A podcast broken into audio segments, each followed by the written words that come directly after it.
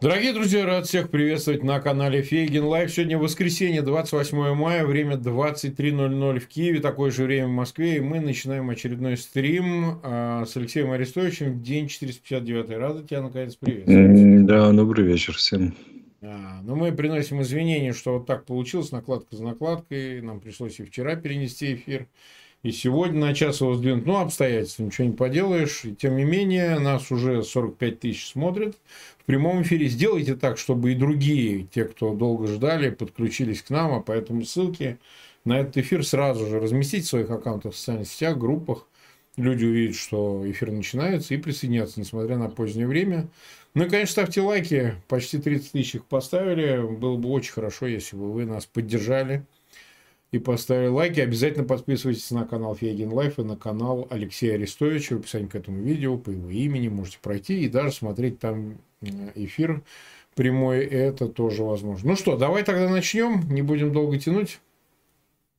Ну, ты видел выборы Турции завершились, э, победил Эрдоган, в принципе, был предсказуемо, потому что ну, слишком для действующей власти, когда на бровях, что называется, цифры, и тем более во втором туре один из э, третий кандидат, набравший 5%, передал свои голоса Эрдогану, ну, было понятно, что несмотря на такой зыбкий перевес, но все равно этого хватит для победы.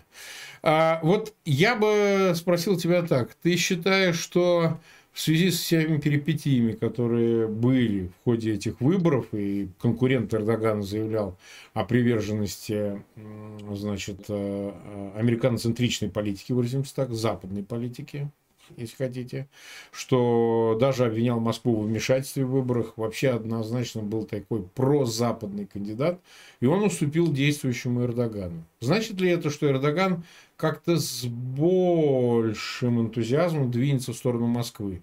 Или же это ничего не означает? Как тебе это представляется? Эрдоган будет двигаться только в сторону Эрдогана и не, не будет никакого движения в сторону Москвы. Он играет одновременно на нескольких досках. Это традиционная турецкая, а для нее византийская политика. Потому что Турция одновременно черноморская, кавказская, балканская, средиземноморская и ближневосточная держава. Пять, пять в одном. И везде нужно вести очень сложную, очень сложную политику. Это все, все, все пять регионов очень специфичны. Византия этим занималась, Турция унаследовала византийская, византийскую логику, она тоже этим занимается. И э, ничего, кроме анкароцентричности и эрдоганоцентричности там не будет. Если выгодно эксплуатировать Москву в том или ином варианте, они будут эксплуатировать. Невыгодно, значит, не будут эксплуатировать, собьют самолет над Сирией и прочее. Они в этом смысле очень спокойны. Поэтому я про другое хотел сказать. Дело в том, что у руководителя государства всегда есть два выбора. Первое, три, вернее, играть на себя. Четыре даже, играть на свою команду. Пять, играть на страну, так как он понимает. И шесть, играть на некие над, над, наднациональные смыслы, например, евроатлантичные и так далее. Некоторым правителям удается совмещать это. Так вот, э, народ, как, как, как идеалы наднациональные мало понятны большинству избирателей. Мало понятны.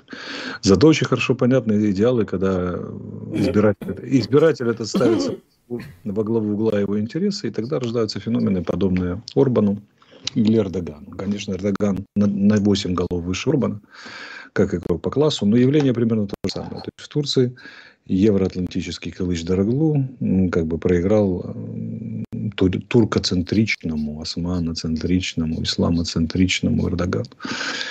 Тюркоцентричному Эрдогану. Значит, народ турецкий в большинстве своем хочет развиваться туда. Ну, значит, еще пять лет такого развития мы с вами будем смотреть, если ничего не случится, конечно. Да, вот, поэтому как бы Швеция под большим вопросом в отношении вступления в НАТО американо-турецкие отношения под большим вопросом, реформирование Ближнего Востока под большим вопросом, зато практически без вопросов система турецко-азербайджанских отношений, например, турецко-российских отношений, там, турецко-иранских отношений и прочее, прочее. Поэтому как бы, в какой-то степени обеспечена предсказуемость. В какой-то степени обеспечена дальнейшее развитие Турции как региональной сверхдержавы со своими четко выраженными интересами, которые надо отстаивать, не особо считаясь интересами других. Mm-hmm. Из сильной позиции. Ну, мы, да. знаем, мы знаем такую Турцию, мы с ней хорошо знакомы. Эта Турция достаточно дружественна Украине. Единственное, что нам не нравятся ее особые отношения с Россией, но в конце концов это турецкие отношения. Это турецкое внутреннее дело. Угу. Так, ну, мы устроили опрос, собственно говоря. Mm-hmm. У нас э, сделали вот такой опрос. А, звучит следующим образом. А, победа Эрдогана на выборах президента Турции поможет Украине 15%, не поможет Украине 20%, а, никак не повлияет 65%. Уже больше, ну, около 19 тысяч проголосовало. А, итак, нас смотрят, вы, пожалуйста, голосуйте. Ну, это справочное голосование, но тем не менее не безинтересное, потому что если вот пока никак не повлияет, видимо, останется все так же, но все равно, даже как справочное, это очень-очень интересно. И, пожалуйста, ссылки на наш эфир размещайте, потому что 120 тысяч нас смотрят, нужно, чтобы было больше, так что не забывайте и об этом тоже.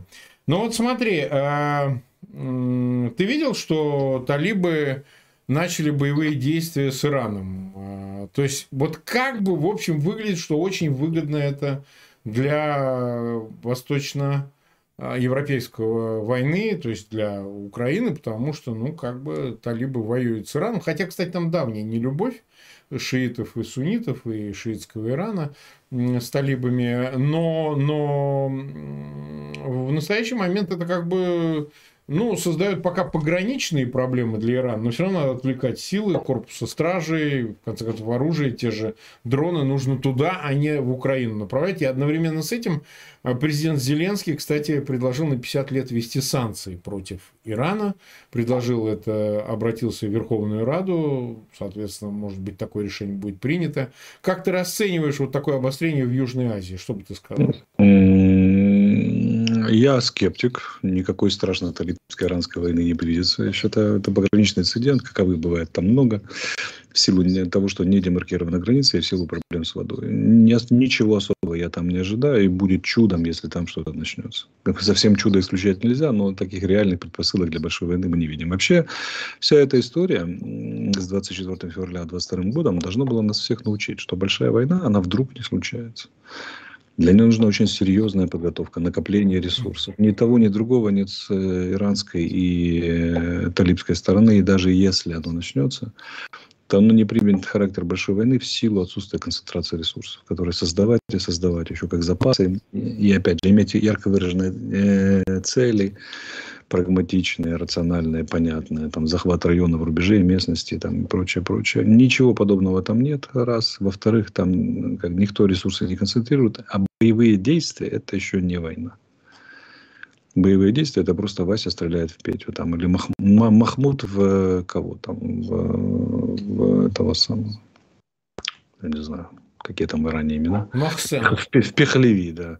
Проблема в том, что боевые действия не война. Война – это ограниченные во времени широкомасштабные боевые действия, имеющие четко выраженную цель. Э, ну, там из-за воды началось, из-за ерунды, как обычно. Ну, не, ну, это не на Ближнем Востоке вода, не ерунда. Не, я понимаю. На ну, Ближнем Востоке Южная Азия вода, это, ну, да. да, даже Южная Азия, это жизнь, это не, совсем не ерунда, дружище Битнер. Ну, как бы... Нету там потенциала для большой войны, для, даже для боевых действий особых. Нет, пограничные инциденты. Это вот как между Киргизией и Казахстаном. Периодически вспыхивает из-за воды. По бабах постреляли, и опять тишина. Это там, там такое часто. Увы, я. Не будет а влить усилия так, чтобы этот э, конфликт разгорелся сильнее? Как это влить усилия? Уговорить э, талибов... Влить усилия. Да, давайте, дать им денег талибам. Ну, я думаю, Воюйте. что там, там китайское влияние очень много будет что его определять, а Китай, как известно, очень дружественен Ирану. Да, он играет на стороне Ирана, Да, Китай имеет достаточное влияние на талибов.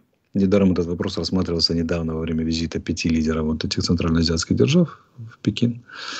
Ну, вот, в частности, кроме оборонного союза, там была программа работы с Афганистаном особая. И Китаю есть что предложить, предложить Афганистану, есть что предложить талибам, поэтому я думаю, они справятся. Увы и ах.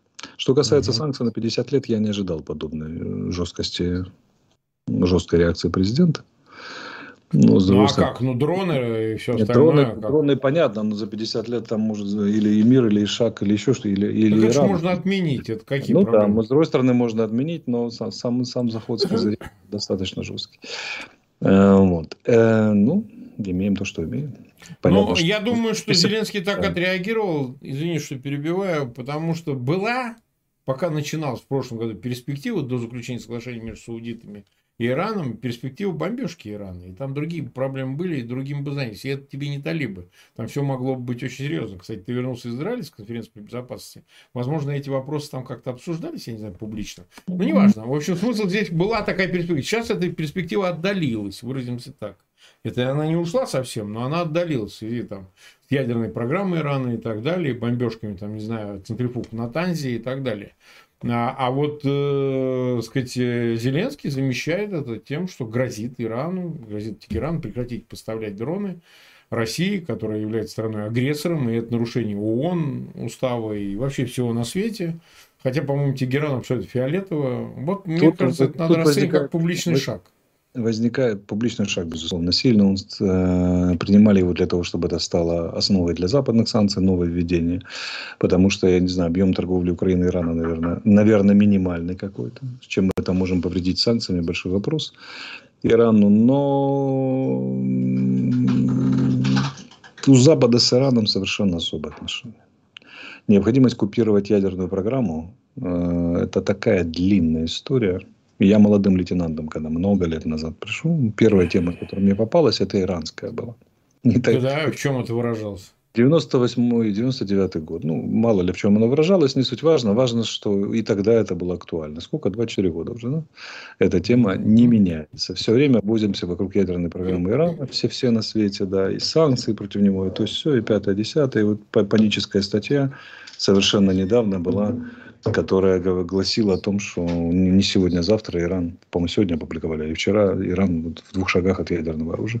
И Иран тут же испытывает баллистическую ракету четвертого поколения, которая там с превосходящими ранее известные характеристики, и считают, что занижена дальность, не 2000 километров, у него даже больше. В общем, достаточно серьезная держава. Иран в этом смысле. Собственно, космонавтика, дальнобойные баллистические ракеты, как бы при том, что страна 40 лет под санкциями. Угу. И очень жесткими санкциями. Да Китай, Китай дает часть технологий. Что это понятно, это понятно, но тем не менее, она же имеет эти правила. Китай, Пакистан там, и так далее. Но суть, суть не в этом. Имеет и имеет, испытывает и испытывает. И это проблема. Проблема для всего цивилизованного мира. Очень большая проблема для Израиля и очень большая проблема для Соединенных Штатов и Европы. Ну и для нас это в определенной степени уже проблема. Потому что ну, такие атаки по 54 шахида за ночь на Киев, как сегодня ночью была, это, конечно, история неблагодарная. Вот сейчас э, там отдельные анонимные телеграм-каналы сообщают, что 9 бомбардировщиков в воздухе, э, скорее всего, будет налет. Возможно, сегодня ночью я рекомендую всем не, не игнорировать тревогу, не только в Киеве, но и в Днепре, по которым в крайнее время бьют довольно часто скорее всего, еще запустят шахиды. Я думаю, президент реагировал еще и на это, потому что решение давно напрашивалось. Ну, такая атака на День Киева. Сегодня День Киева. Поздравляю всех киевлян. Людей, как это, бывших, настоящих, настоящих и будущих, да, людей из одного со мной города. Э, вот. И э, как бы вот эта атака в День Киева ну, могла стать последней каплей, которая заставила президента внести такое предложение на 50 э, лет. Это, это серьезно. Ну, история такая сложная. Вообще, это треугольничек России, Китай, Иран все больше становится проблемой. Угу. Ну, именно поэтому Украине не дадут проиграть и не дадут замириться с, э, в хорошем смысле на каких-то там мирных соглашениях, о которых все любят говорить, с возможностью оставить территорию, часть оккупированной территории за Россией и так далее, потому что нельзя давать пример положительного результата действий подобных агрессивных Ирану и Китаю. Им надо показать, что все эти попытки закончатся плохо. Все поражением агрессора. Потому что если им удастся, их союз станет теснее, тройственный, да, они станут еще более агрессивны. Именно таковым было мое содержание речи на конференции в Герсли. Герсли, прекрасное место. Это рядом с Тель-Авивом. Да, а, северный Тель-Авив. Ну что ж, мы рады, рады. А, значит, 160 тысяч нас смотрят, и 14, почти 15 минут мы в эфире. Ну, давай посмотрим на карту, что за эти последние дни произошло. Ты давно нас не посещал. Сейчас мы поглядим. Вообще принципиально, смотри, что после э, значит, рассыпания фейка про Залужного, что он с трепанацией черепа продолжает руководить. Я, кстати, с ним, я, кстати, с ним разговаривал. Да, ну что он сказал по поводу, почему они такое... Он, он, он ужасно смеялся. Да. Он смеялся, он умеет так громко смеяться, наверное. Да, ужасно да? смеялся. Человек жизнерадостный. А, я к тому, что он тебе не говорил, почему они это все придумали. Может, у него какая-то версия есть? А почему он придумали, так понятно всем. Потому что надо, надо как это максимально вносить смуту и тревогу в наши ряды. Это их главная задача. А вот почему они стреляют ракетами и шахедами по нам? Нет, не одно и то же. Я тебе объясню. Дело в том, что появилась информация, что как раз-таки все три недели Залужный был на фронте. Он действительно объезжал линию фронта, что многие расценивают как подготовка к контрнаступлению и все такое. Все да, такое. в этом смысле. Страшное слово контрнаступление. Так для этого да. не надо заложенному на фронте быть. Он, он и так занят, и занят именно подготовкой к контрнаступлению, и это все знают, это общим местом стал. Здесь не сделаешь сенсацию. Важно то, что почему они придумывают эти страшные... Да, почему? Ну, это... Он прорыв... выходит и опровергает это. Вот зачем да, так сильно важно, попадать важно, в говно?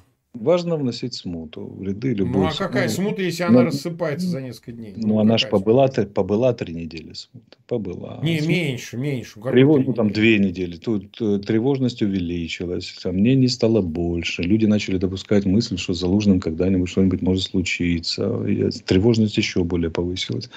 Камня капель точит. Аргументы, как и ПСО, имеют кумулятивный характер. Накапливаем. Копишь, копишь, копишь. Никогда не знаешь, где сломается салона, спин, очередная психологическая спинка украинца или целых, целых групп нашего населения. Потому что усталость от войны накапливаемые вещи. Когда бьют по сакральным вещам, а Валерий Залужный, безусловно, такой, один из сакральных символов этой войны, на котором, на котором очень много надежд возлагают украинцы, очень много когда он, у него громадный символический капитал. Удар по этому символическому капиталу, порождение там зоны беспокойства, в принципе, сильная стратегия с их стороны. Другое дело, что мы не верим преимущественно да, в это все и хихикаем, особенно сам фигурант и носитель символического капитала. Но вообще, если ПСО, да, одной из главных задач ПСО является подрыв доверия к руководству. Здесь он осуществляется между, разрывает связь между народом и руководством, военным и политическим. Это главная цель ПСО главное. Она прописана большими красными буквами в любом учебнике. И, в принципе, подрыв доверия здесь осуществляется специфическим образом. Например, ну, если он жив, что он хат молчит и не появляется? Значит, ему все равно, что думают украинцы простые, что мы все волнуемся, мы по ночам не спим, думаем, как там залужны. И, в принципе, такая, такая реактивная реакция, извините за тавтологию, да, она, в принципе, да, можем, как это, весьма рабочее средство. Другое дело, что у нас запас прочности по отношению к российскому ПСО очень сильный, кремлевскому. Но, но, но они будут пользоваться любой возможностью внести смуту в ряды. Ты знаешь, хуже, хуже а, не, не запущенного ИПСО, это ИПСО, которое разоблачено как фейк. Поверь мне, нет. Так это не работает. Потому что если бы это было информационное, то разоблачение давали бы эффект. А оно психологическое.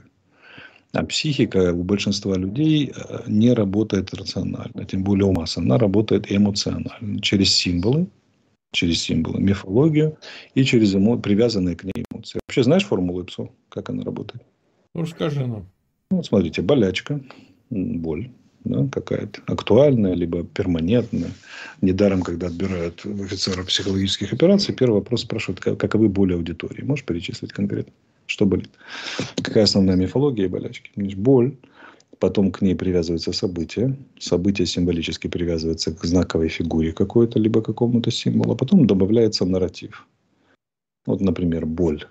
А, ну, опасение проиграть войну. Или опасение пролить много крови, или полуудавшееся контрнаступление. Событие, пропавший Залужный. Залужный здесь фигура символ, огромного символического значения. Он привязывается к этой символике, а потом добавляется нарратив Залужный ранен, а если он не ранен, почему он не показывается? Или почему, почему обманывать? Неужели трудно признать, что он был ранен или лечился, или просто операцию делает? Он сидит в футболке с длинными рукавами, значит, наверное, скрывает ранение.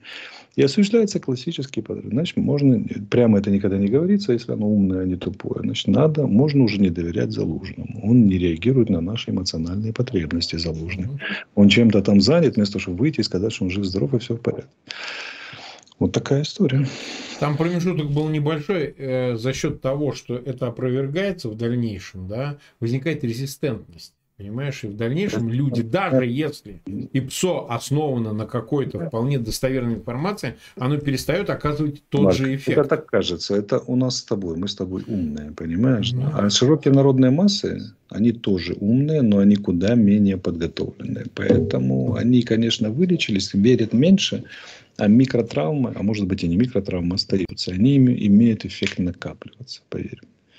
Накапливаться. Это по нам с тобой видно по нам с тобой. Мы, тут же далеко ходить не надо. Так как работают по тебе, работают по мне. Ну, Посмотри, х... очень просто. Фейгин и Югославская война. Там, да, что, конечно. Он делал Сербии. Там. Арестович, который обещал залезть на БТР, а не залез вначале. Да, да, да. И вообще на, на отдыхе пока мы тут, значит, все пятое. А ты на пляже там. А я на пляже, да, и прочее, прочее. С животом, с животом да. на пляже. С животом да. на пляже, да, и все дружно побежали. А, а, количество людей, набежавших в комментарии к израильтянам, разместившим со мной фотографии, либо отзывы о встрече со мной, которые объясняют, что арестующих это негодяй, оно превышает разумные пределы. Это что, травма? Я с фигура символического значения очень большого. Ко мне mm-hmm. очень легко привязывать любые нарративы, связав их с болями людскими. И люди верят. Понимаешь? Люди Ты знаешь, верят. что я заметил? Я да. перебью тебя. Я да. заметил, что вот после того, как тебя записали сначала в геи, mm-hmm. ты забыл, наверное, что ты, оказывается, у нас в белых носках гей. Угу. Потом тебя, значит, эм, обвиняли в том, что ты, значит, ватный, еще угу. что-то. Оно, в принципе, все как-то коростой так, так облупляется, сходит, а возникает вот это бронзовение или как это? Тефлончик, тефлон раньше говорили. Mm-hmm. И уже многое отскакивает. Да, конечно, пробить уже... Ты понимаешь, какое снижение идет с гея до... Значит, он с пузом ходит, э, свешивающимся. Ты понимаешь, какой демпинг, какое понижение? То есть нужно как бы помазать каким-то говнецом, а все равно оно как-то все равно отслаивается, как-то отскакивает. Завтра уже забудется, уже никто не будет даже об этом думать, понимаешь? Мне так похуй, что даже неудобно. Но ну дело, да, ну да, дело ну согласен. Вернемся к карте. Давай дело не будем том, это. Я показываю, как работает да. это и оно, оно работает. Ну, что я хотел сказать? что до некоторой степени карта без особых изменений. Вообще. Вот сейчас Вообще, мы ее показываем. Нету движения линии фронта. А почему? вот ты можешь когда... объяснить, почему? почему? Потому что российская сторона исчерпала наступательный потенциал и сохраняет основные силы для обороны. А мы да. готовим контрнаступление и не расшибаем, не размениваем там миллион по рублю. Нам нужны концентрированные кулаки, которые будут бить в нужном месте, а тратить их на какие-то частные вещи не надо. Ну вот фланги вокруг Бахмута, вот э, вокруг этого какая-то идет. Там идут бои. Идут бои. Да, и наши войска, силы обороны с переменным успехом, то отражают, имеется в виду, то отражают их попытки контратаковать в короткие, то сами контратакуют, несмотря на плотнейший артиллерийский огонь, да, там десятки, сотни висящих беспилотников там, и прочее, прочее, там же концентрированы достаточно серьезные силы да. российские. Они да, свою работу работают, раздвигают эти фланги, либо не дают их сдвинуть обратно. Вот, понятно, что точками приложения усилий российских является и наша Авдеевка еще, Угледар до некоторой степени, как это направление на Кременная Лиман. Там определенное движение идет. Были, кстати, попытки там их что, штурмовые действия вести. Но в целом без больших перемен. Угу. Угу. Ну, когда таких больших перемен нет, это верный признак чего-то ожидающегося крупного и ужасающего. Да, нет, больших перемен нет с ноября месяца. Все это какой-то, это 9, 10 месяц уже пошел признаков чего-то ужасающего. Ну да, рано или поздно эти ужасающие наступят, да, эти ужасающие. Вот тогда у нас будет очень весело. Тогда у нас основную часть бесед будет занимать карта, куда все побежали. Ну, ты, ты, ты не расстраивайся, сейчас мы еще прокомментируем о, о том, каким они видят, собственно, перемирие. А, там некто Галузин, замминистра иностранных дел, ну и другие да, тоже. Да, я да, даже это мы сейчас пост поговорим. запустил специальный. Погоди. Я видел у тебя этот пост, я видел твоего ха-ха, ха-ха еще раз и ха-ха третий раз. Но это mm. сейчас по ходу. Мы должны дойти у нас по сценарию. Нужно, чтобы по нарастающей, как в любой пьеске, как у Сомерсета mm. Мойма, да? Mm. Значит, э, к кульминации подойдем. Ну вот смотри, э, что существенно. Был Линдси Грэм, приехал. Приехал Линдси Грэм. Известный сенатор, кстати, очень авторитетный тип там, во всех отношениях, просто четкий, да, и вот он говорит, значит, причем контекст я еще раз, я 10 раз пересмотрел, он говорит, да, это удачная инвестиция, и там контекст, что вот убивают русских. Ну, имелось в виду, что война, напавшие на Украину, русские гибнут, ну как, как, они сами пришли, вот они и гибнут. Я, честно говоря, все равно криминал не увидел. Они перевернули так, что лучшая инвестиция в убийство русских, именно американская инвестиция в убийство русских. То есть они немного поменяли местами. Там сначала звучало «русские гибнут», а потом уже, что это вот э, оправданная, значит, э, самая лучшая американская инвестиция, это помощь Украине, потому что контекст ведь мы понимаем, это в сравнении с Афганистаном, неудачные инвестиции, выразимся так, да, э, и так далее. А сейчас уже это комментируют, что, ну, дурак Медведев уже сказал, что погибают и сенаторы, в Америке. Не знаю, лично, что он будет киллером. Вот этот шпендик. Вот, и так далее. То есть, они как-то сильно закусились. Тут и Песков, тут и Захарова. Все, все по чуть-чуть, значит, налили туда же. Что значит, он э, считает инвестициями в убийство русских, хотя, еще раз повторяю, контекст был совершенно другой. Я не к оправданию Ленинского, он мог и так сказать. Но в данном случае они почему-то вот очень болезненно как-то вот, понимаешь, они во всем видят, ну, понятно, русофобию, но значит, все время меняют местами. Понимаешь, вот во всех комментариях, как будто бы это украинцы напали куда-то там под Подмосковье и режут, и режут русских, и режут, и режут русских. То есть исчезает вот эта главная первопричина э, в том, что, собственно, не надо было нападать на Украину, и ничего вообще вот всего вот этого бы не было. Вот. Ну хорошо, как ты на это смотришь? Вот так и смотрю. Я думаю, так. что ему глубоко пофиг. Э, Слезы, уголовное дело, э, которое а, и этому, да, комитет завел. И да. все эти вопли и так далее. А как сенатор он продолжит э, прикладывать усилия к тому, чтобы этого оружия, которое убивает напавших русских, было как можно больше.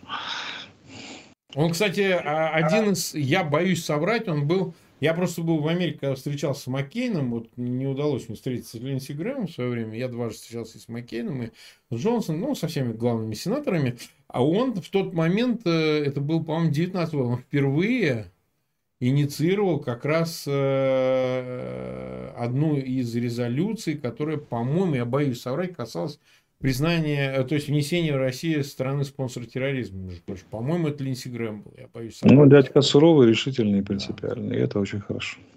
Викер, по-моему, я с Викером встречался. Я думаю, они вместе с Викером вот это. Ну, неважно. В общем, смысл здесь в том, что э, смотри, какая история. Э, ты считаешь, что э, поскольку идут разговоры о Марке Милле, который в сентябре сменит Браун, генерал, летчик, а Милли, буквально, значит, э, министр иностранных дел Лавров, значит, лошадь по кличке, заявил о том, что, значит, вот, вот Милли сказал о том, что, возможно, возможно, Украине не удастся освоить все территории до границ 91 года. И так с надеждой, но вот видите... В этом, в этом году, простите, сказал Милли. Он сказал в этом году, но а этот не указывал про этом году так далее. Ну, ясно дело. Ну, даже За что они хватаются? Вот на что не, они надеются? Я просто пытаюсь... Не идиот. Это очень... Ну, смотри, вот тут как работает психология. В любой момент человек может выбрать, быть ему князем, либо шестеркой. Там королевой или кухаркой. Российское руководство не заметило, а может заметило, но подумало, что так и надо, что они постоянно поступают как шестерки и кухарки. Постоянно. То есть это же политика. Да может быть трижды мудаком, но есть какой-то уровень, протокол, которого ты должен придерживаться. Он думает, и ты, смотри, есть рази, там разительнее несоответствие между тем, кем они себя считают, и между тем, как они себя ведут, что uh-huh. является признаком явного психологического неблагополучия. Слабости. Потому, Это да, признак потому, слабости. Да, слабости. психологического неблагополучия, потому что они неадекватность и слабость. Они же считают себя великой державой, отдельной цивилизацией, которая есть много что сказать миру, которая имеет все виды прав на все, которая там сильная, могучая и так далее, это, которая не собирается оглядываться, которая стучит кулаком, башмаком по трибуне он и требует своего. А ведут себя, хватаются за какие-то слова, твои, мои, вырезают, обсуждают на Первом канале, их там на часах. За слова сенаторов, за слова кто, кто хватается? Дети в пять лет в детском саде, правильно? Точно вот так. ты сказал слово, слово, там, как это, сказатка не отгадка, как Путин там говорил. Значит, кто как называется, тот и обзывается. Я помню, этот уровень аргументов у меня где-то уже в 8 лет уже не котировался. Да. В 7 он был на исходе, на пике он был в 5. А это же там кто? бывший президент Российской Федерации Дмитро Медведев.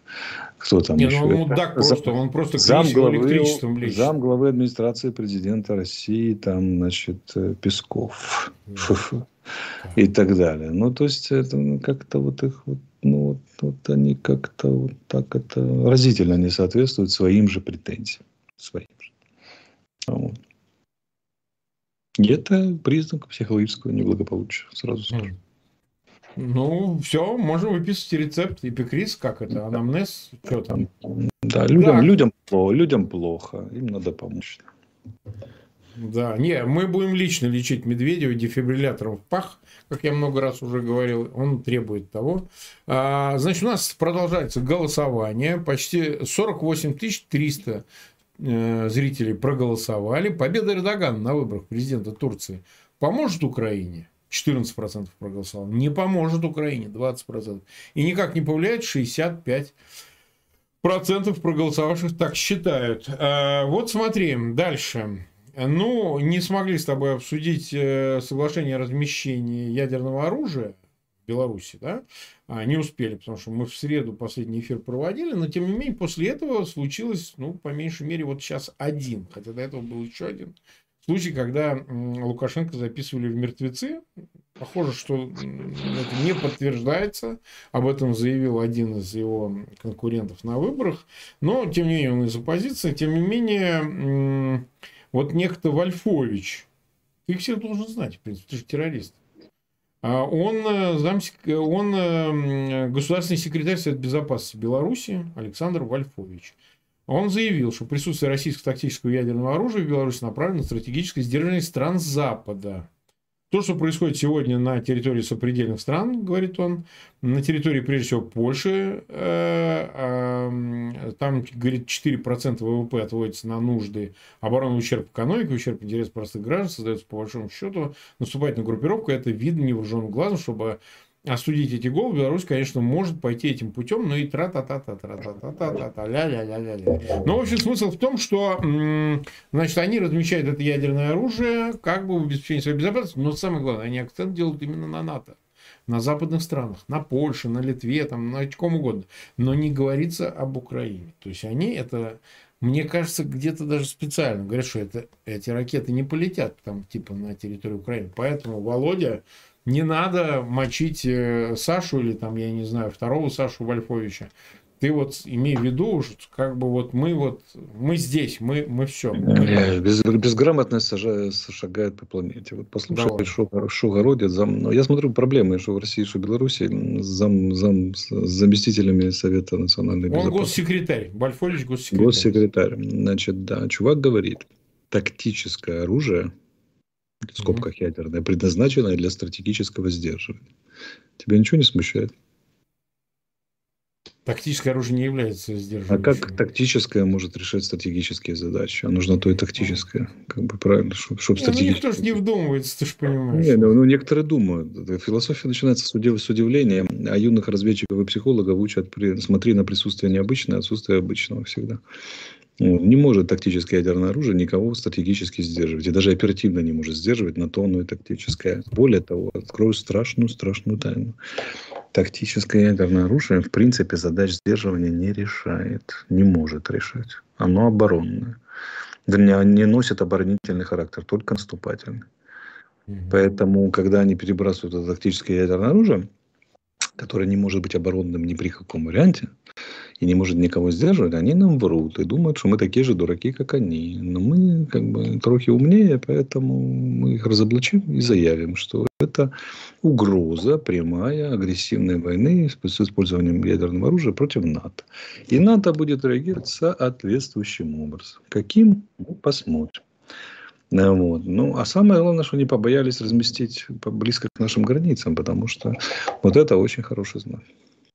Угу. Всякое может быть. Вон они в Белгороде разместили, а там РДК и Легион Да, Белгород 22. Да. Это мы сейчас отдельно да. И погибли даже солдатики из роты охраны этого Белгорода 22, потому что у них настолько все было плохо, что кинули их в оборону против страшных диверсантов из Украины которые, на самом деле, э, российские граждане, которые приехали к зимой. А, вот. И нет хорошей, видимо, жизни. Ну, вот такая история. Угу. В общем, мне очень нравится, я говорил, да, прецедент передачи ядерного оружия не ядерной державе. Нашим конструкторам Южмаша, а также нашим, нашим коллегам из НАТО можно обратить на это внимание и подумать, какой замечательный прецедент. А может, может как это вот и нам двинуться куда-то в эту сторону. Да и не говори.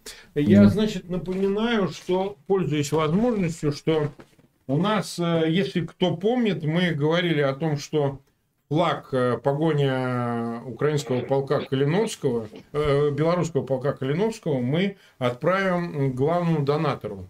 И 7 тысяч долларов э, пожертвовал полку Александр Тарасевич. И мы ему отправляем, отправляем, собственно говоря, флаг. Вот, он живет в Соединенных Штатах. А я просто думаю, что это по прошествии времени, вот неделя где-то с небольшим прошла, мы, э, значит, э, выяснили, что он был главным а, донатором. И вот я напоминаю, что мы этот вопрос тоже решаем. Он, надеюсь, передаст его в музей, этот флаг.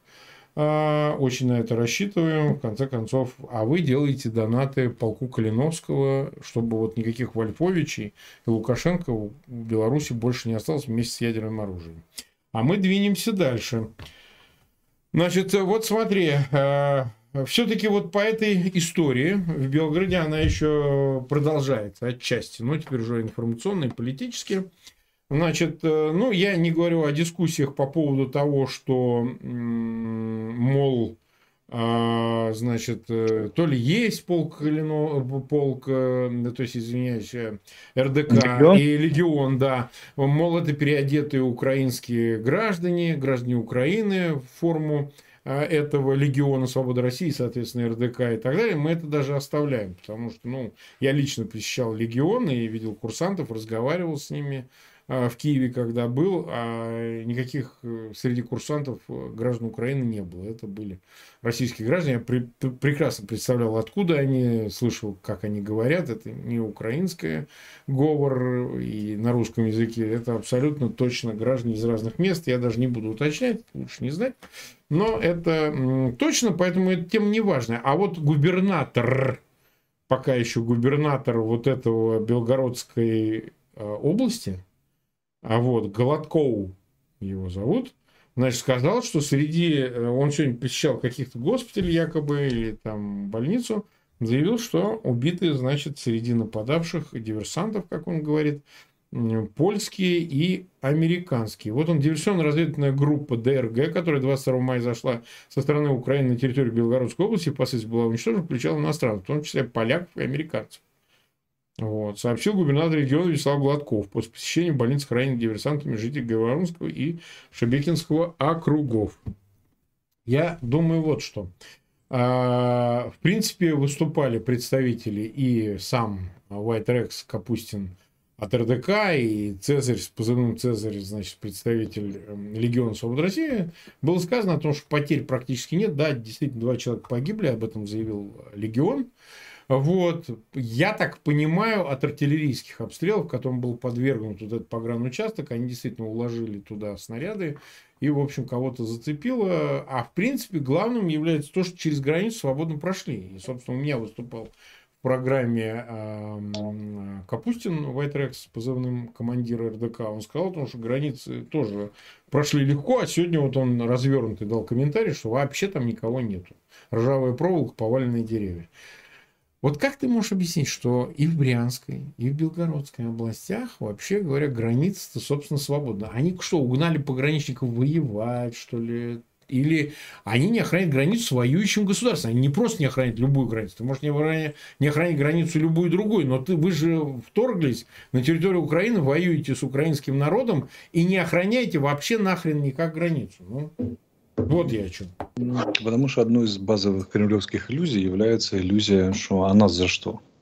А нас за что? И никто не посмеет, мы ядерная да, держава. Никто не посмеет, мы страшная ядерная держава, и да. вот там, да, как бы на, на нас, на нас точно не нападут. Поэтому 10 миллиардов можно распилить на оборону Белгородской да. области, а оборонять ее реально нет никакого смысла. Поэтому сегодня, кстати, день пограничника у них там празднуется. Да, ну я тебя умоляю, опять а, вот, напьются да. и все. Не, ну я ж чему говорю, что да, гляди же поздравят. Так вот, э, ну, нас не тронут, что нам бояться. Мы можем летать, убивать, насиловать, расстреливать, как бы. Мы да, же великая, могучая Россия, а нас-то за что? А, вот, поэтому, ну, как-то так, да, вот, вот так вот. А я по поводу негров и польцев, как это, поляков и американцев, ну, пусть да. покажут. Ну, Потому конечно, что... если вы их уничтожили, покажите. Вы же, да, они, они умерли на настоящем польском и американском языке, я так понял, да, или взяли с собой документы, там написано. Паспорт. Э... Да, я гражданин Польши, да. Страховку. Сим докладываю, что я пошел да, на территорию России воевать там и так далее. Угу. Ясно. Так, у нас продолжается голосование, и мы 40 с небольшой минуты в эфире. Напоминаю, победа Эрдогана на выборах президента Турции поможет Украине? 14% ответило. Не поможет Украине? 21% ответило. Так. Никак не повлияет 65%. Уже почти 55 тысяч зрителей проголосовало. Смотри, еще один очень важный вопрос. Наш, э, по-моему, ты его тоже знаешь, э, друг э, Кощунас, депутат Литовского Сейма, он председатель комитета по безопасности, по-моему, возглавляет, он инициировал такую большую историю с 1 э, июня. Может, ты не знаешь, 1 июня это Международный день защиты детей. И вот э, я хочу сказать зрителям, что поскольку по официальным данным 15 тысяч детей украинских вывезено на территорию РФ, это не только из детских домов, из оккупированных территорий Украины, но и там из семей, где погибшие и так далее. Это только официальные цифры, неофициально гораздо больше. А вот, и совершенно точно эти дети подвергаются и психологическому, и где-то даже сексуальному насилию в России, потому что там ужасные условия в детских домах, я это просто знаю, и поэтому, честно говоря, ничего хорошего в этом нет. Вот у посольств России в разных странах будут проходить 1 июня акции вот, по инициативе Лауринуса Кощунуса и, ну, и ряд других, естественно, он не один, а вот такие выступления для того, чтобы повлиять на вопрос. И я могу сказать, что по моей информации реально Путин очень рефлексирует, что он объявлен э, по ордеру международному в розыск как преступник МУС, судом МУС, да, значит, э, именно по обвинению по восьмой статье, именно по депортации детей э, вывозу их с территории оккупированной Украине в Россию. Он очень рефлексирует, потому что, ну, как-то остаться в истории, значит, военным преступником, да еще и по детям, ну, такое себе. Поэтому мы, конечно же, поддерживаем инициативу Кощунаса. Считаем, что если кто считает возможным 1 июня выходите к посольствам РФ это форма давления, безусловно, там как пойдет. Э, в разных странах, в Европе, мы об этом еще будем до первого числа говорить. Выходите с плакатами, требованиями. Я думаю, там много будет, где проводиться такие акции. А на плакатах желательно размещайте Путина, целующего мальчика в живот. Ну, живот тоже, кстати, мощнейший, потому что он увез к себе 15 тысяч детей, еще неизвестно, куда их будут целовать. Поэтому как бы сделаем им больно, сделаем им совершенно неприятно. Вот. Э, ну вот, э, что ты думаешь, насколько это вот сейчас? Я думаю, что это эффективно, и нужно поблагодарить э, Кощунаса за такую инициативу. А всех нас слушающих я искренне призываю прийти 1 июня под, по российские посольства в разных странах, где вы живете, устроить глобальную акцию протеста против судьбы украинских детей, неофициальное число которых достигает 150 тысяч, увезенных насильно в Россию, распределенных, из которых там воспитывают русских. И мы помним девочку Юлю, которую заставили крикнуть на нас сходники да, да, да. в Лужниках, да, что спасибо дяде Юре за то, что освободил. А дядя Юрий оказался там какой-то мошенник, чуть ли не педофил да, какой-то. Дядя да, Юра да, да, да. Особенно, да, все эти дяди Юры убили сначала их родителей, да, и десятки тысяч других родителей. Потом увезли, а потом заставили благодарить. Э, ну, то, что они кончены, это как бы понятно. Но да, человеческое воображение, они уже кончены за пределами человеческого воображения. И если Путину суждено остаться в истории, то, то вот с этим клеймом в том числе. Угу. И наша задача прийти 1 июня и это клеймо поставить так смачно, чтобы, чтобы через кожу прошло и на внутренних органах как это отпечаталось до самого гнилого ливера, до самых печенок. Да. Я могу еще раз подтвердить, что точно, абсолютно в Кремле сильно рефлексируют, что обвинения и ордер Туда. выписаны именно Значит, за детей. Туда нужно бить, значит. Туда и надо бить. Этим мы будем заниматься. Ну что же, 45 почти минут мы в эфире. Заканчиваем опрос. Победа Эрдогана на выборах президента Турции. 57 с лишним тысяч проголосовало. Поможет Украине ответило 14%, не поможет Украине 21%, никак не повлияет 65%. Завершаем опрос. Спасибо, дорогие друзья. Нас 206 тысяч смотрит. Ну, мы сегодня припозднились, переносили на 23. Понятно, Ну, что мы- у меня поменьше. 50. 50. Ну, будем надеяться, будем надеяться, да, да. И около 80 тысяч поставили лайки. Пожалуйста, 50. просьба огромная. Размещайте ссылки на своих аккаунтах в социальных сетях. Подписывайтесь на канал Фейгин Live и на канал Алексея а, Арестовича тоже. Ну, я надеюсь, никаких изменений не будет. Завтра проводим эфир. Завтра проводим. Проводим завтра эфир. И все, что не договорили сегодня, завтра до обсудим. Так что не переживайте. Всем пока, дорогие друзья.